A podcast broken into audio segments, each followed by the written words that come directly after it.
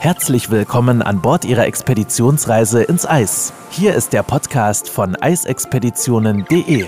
Christina Hillemann ist Ihre Botschafterin und absolute Expertin, wenn es um Reisen in die Antarktis und Arktis geht und nimmt Sie mit in die unberührten polaren Regionen dieser Erde. Begeben Sie sich auf die Spuren von Roald Amundsen, Sir Ernest Henry Shackleton oder Fridtjof Nansen und werden Sie selbst zum Entdecker. Herzlich willkommen zur 102. Folge unseres Podcasts. Neue Expeditionsschiffe bringen auch neue Innovationen und Technologien, die unsere Expeditionsreisen auch immer nachhaltiger gestalten. Und die neuen Expeditionsschiffe von Albatros Expeditions gehören zu der neuen X-Bow Generation, gesprochen auch bei vielen Crossbow, glaube ich. Was dies für die Vorteile während einer Expeditionskreuzfahrt bietet, das erklärt uns Melissa Weidner von Albatros Expeditions. Hallo, liebe Melissa, grüß dich. Wie geht es dir? Ja, hallo, liebe Christina. Danke, mir geht's gut. Vielen Dank für die Einladung und ich freue mich, heute wieder bei dir zu sein. Danke, ich danke dir für die Zeit, die du dir heute nimmst. Denn bevor wir starten, würde ich sagen, magst du ganz kurz einmal noch ein, zwei Sätze zu eurer Reederei sagen? Wer seid ihr und wofür steht ihr? Ja, Albatros Expedition, Expedition stammt aus ähm, dem Unternehmen Albatros Travel. Äh, wir sind ein dänisches Unternehmen mit Sitz in Kopenhagen.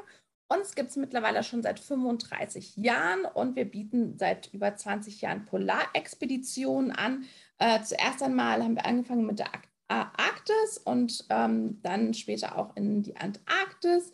Und wir stehen für aktive und sehr authentische Expeditionskreuzfahrten, ähm, wo natürlich auch ähm, der, der Fokus auf der Expedition liegt, aber natürlich müssen die Gäste bei uns an Bord, ähm, gerade auf den neuen Schiffen, natürlich auch nicht auf den besonderen Komfort ähm, an Bord verzichten und auf eine sehr gute Küche.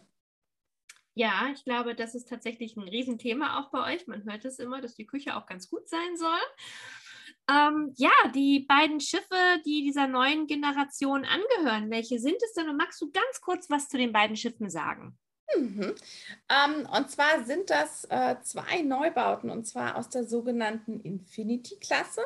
Ähm, das erste Schiff ist die Ocean Victory.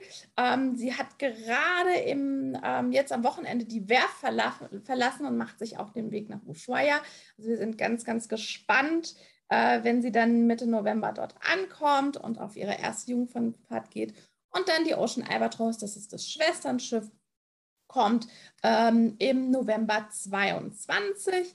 Ähm, die Schiffe sind, ähm, wie gesagt, Schwestern-Schiffe, 104 Meter lang, 18 Meter breit, 95 ähm, Kabinen ähm, und Suiten und eben Teil der brandneuen Generation von Niedrigenergieschiffen. Ähm, ja, wir haben ähm, ähm, die höchste Eisklasse 1a, Polarcode ähm, 6 und ähm, alle Schiffe verfügen über den markanten X-Bow, also X-Bug. Ähm, und an Bord ähm, können die Gäste wirklich über einen hohen Komfort und wirklich auch nordische Akzente äh, sich freuen. Wir haben äh, zwei Restaurants an Bord. Auf der Albatros haben wir drei Restaurants. Wir haben einen Infinity Pool, Whirlpools, Spa, Fitnessraum und ähm, natürlich auch ähm, für ähm, für unsere Außenplattform haben wir spezielle äh, Beobachtungsbereiche, dann für Wildtierbeobachtung, Vogel, Vogelbeobachtung, ähm, dass wir das natürlich ausgiebig bei uns an Bord machen können. Du hast eben schon gesagt, die ersten Fahrten, also jetzt mit der Victory, sind im November geplant und mit der Albatros dann im November drauf, also auch in, die in der Antarktis-Saison quasi. Mhm geplant. Wie sieht es denn aus? Woher kommt denn dieser Name X-Bau? Beziehungsweise, ja. ich glaube, bei Ulstein sprechen Sie dann ausgesprochen von Crossbau. Ähm, ja, wie gesagt, glaube ich, X-Bau und andere Reedereien auch. Aber woher kommt der Name? Warum heißt es X-Bau? Ja, ja, ja, du hast es schon, schon vorne weggenommen. Also, das ist ein Patent ähm, der norwegischen Firma oder des norwegischen Schiffbauunternehmens Ulstein, der Ulstein-Gruppe ähm, gibt es eigentlich schon länger, seit Anfang der 2000er Jahren wurde Anfang äh, eigentlich eingesetzt für ähm, Offshore-Fahrzeuge, ähm, da die ja auch oft auf Raummeer unterwegs sind, ähm, um das Seeverhalten zu verbessern. Ähm, ich versuche das jetzt ein bisschen einfach technisch ähm, also die Vorteile liegen wirklich, es muss man sich ein bisschen visuell auch vorstellen. Ähm, ich bin da selber manchmal nie, nicht so gut beim Erklären und zwar ähm, beim geringen äh, Strömungswiderstand ähm, und höheren Geschwindigkeiten, gerade bei schweren ähm, Seebedingungen. Ähm, und zwar ist eigentlich die Form auch so inspiriert von der Natur. Ja, wenn man sich jetzt zum Beispiel Wale oder so anguckt, ja, hat das teilweise eine sehr, sehr ähnliche Form. Und ähm, gerade bei, bei starkem Seegang können wir die, ähm, die Geschwindigkeit halten und haben weniger Widerstand. Jetzt mal das im, im, im Kurzen zu erklären, ja. ja, aber sehr, sehr gut. Also, ich meine, nun darf man ja auch nicht vergessen, wir sind beide keine Ingenieure. Und genau. dann ist es natürlich äh, auch nicht immer so einfach, äh, das Ganze zu erklären. Trotzdem noch mal einmal so ein bisschen äh, noch mal nachgefasst, ähm, warum ja. ist dieser Bug jetzt so besonders geeignet für Expeditionskreuzfahrten ja. in polaren ja. Welten? Ja, also ähm, klar, also der Hauptvorteil besteht wirklich darin, dass wir, dass der viel stabiler dieser X-Bug durchstoßen kann als ein normaler Schiffsbug, ja. Ähm, anstatt einfach auf die Wellen einzusteigen und dann mit enormer Kraft abzusinken, kann der X-Bug dann die, die Kraft gleichmäßig über die Oberfläche absorbieren. So bleibt das Schiff bei schlechtem Wetter stabiler und was natürlich für den Komfort für die Passagiere und die Besatzung gleichermaßen erhöht. Ja, und Hauptziel ist natürlich für uns bei Albatros Expedition, dass die Passagiere ein sicheres, komfortables und angenehmes Kreuzfahrterlebnis ähm, haben und den, den Gästen natürlich auch zu bieten. Und natürlich hat die Mutter Natur, wie wir alle wissen, oft, oft andere Wörter mitzureden äh, gerade wenn wir uns in den abgelegensten und, und, und ja, schwierigen Gewässern der Welt ähm, bewegen. Und ähm, ja, so sind wir sicher jetzt, dass wir ähm, ja, viel smoother, viel einfacher ähm, ja, durch eine Drake-Passage oder andere äh, Wetterverhältnisse einfach durchfahren können. Ja? Und das wäre tatsächlich jetzt meine Frage gewesen. Wie sieht es ja. aus? Das heißt, die Drake-Passage wird jetzt entspannter. Dann braucht ihr die Fly the Drake-Passagen gar nicht mehr anbieten oder noch? naja, also ich, ich bin auch ein Fan von wirklich ähm, auch mal die, die Drake-Passage durchzufahren, ja, und nicht durchzufliegen. Äh, weil es ist ja wirklich auch ein, ein, eine Erfahrung, ja, und, und sie sie ist manchmal wild und manchmal sanft. Also, ähm, genau, wir haben den Drake Shake, aber wir haben auch genau. den Drake Shake. Ne? Ja, beides. genau, von daher unbedingt ähm, ja, auf Seewegen ausprobieren. Ja, ich denke, diese Fly the Drake-Geschichten ist auch eher nochmal ein zeitliches Thema. Ne? Wir sind halt statt, statt, eineinhalb, zwei Tage, die, die, die Überfahrt meistens dauert, haben wir halt das Ganze in, in kürzester Zeit, in wenigen Stunden erledigt, sind dann ja. praktisch schon auf King George Island. Wer das möchte und, und das nicht erleben kann, zeitlich einfach anders, dann ist es natürlich eine tolle Alternative. Oder wer einfach auch so viel Respekt vor der Drake-Passage hat, dass er sagt, ich kann es mir einfach nicht vorstellen, dann ja gibt es Alternativen. Genau. genau, richtig. Jetzt nochmal zusammengefasst, warum ist denn, also See, Seegang ist ein Thema, mhm. gar keine Frage, aber warum ist es denn auch so viel nachhaltiger? Einfach nochmal mhm. ganz komprimiert zusammengefasst. Ja, ähm, also es gibt, sage ich mal, verschiedene Ansätze, warum es nachhaltiger ist. Also diese Schiffsklasse, also wir haben zum einen einen Tier 3-konformen Motor eingebaut, welches aktuell den saubersten Motor der Welt äh, darstellt. Mhm. Und bis zu 80 Prozent weniger Emissionen und auch einen deutlich geringeren äh, Kraftstoffverbrauch eben hat. Mhm. Ähm, zweitens nutzen wir ausschließlich marine Gasöle als Treibstoff, der im Vergleich ähm, zu immer noch häufig verwendetem Schweröl ähm, ja, weniger CO2 äh, pro Tonne aussteht. Und ähm, ja, drittens eben, wie gesagt, der Ulstein X ähm, soll laut Messung dafür für, äh, laut Messungen dazu führen, dass ähm, rund 60 Prozent weniger Energie verbraucht wird als ein normales Schiff, die diesen mhm. nicht verbaut hat. Ja. ja, sind denn weitere Schiffe geplant bei euch, die mit mhm. dem X-Bau ausgestattet werden? Das ist eine gute Frage, Christina.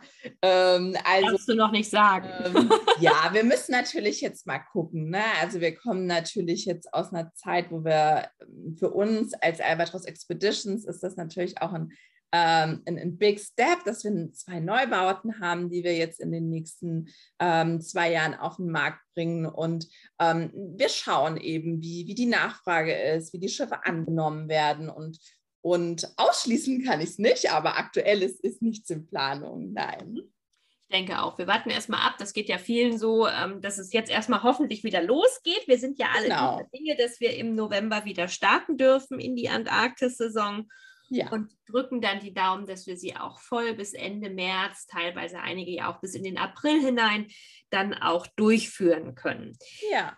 Liebe Melissa, wenn du dir eine Reise bei euch an Bord aussuchen dürftest mit euren neuen Schiffen, mhm. welche wäre es und warum? Mhm. Ähm, also ich glaube, ich, glaub, ich würde mir gleich zwei aussuchen. Also wenn, eine. wenn wir, okay, ähm, wenn wir in der Arktis unterwegs sind, ähm, würde ich mir tatsächlich äh, eine Expeditionskreuzfahrt im September aussuchen in Nordostgrönland. Äh, mhm.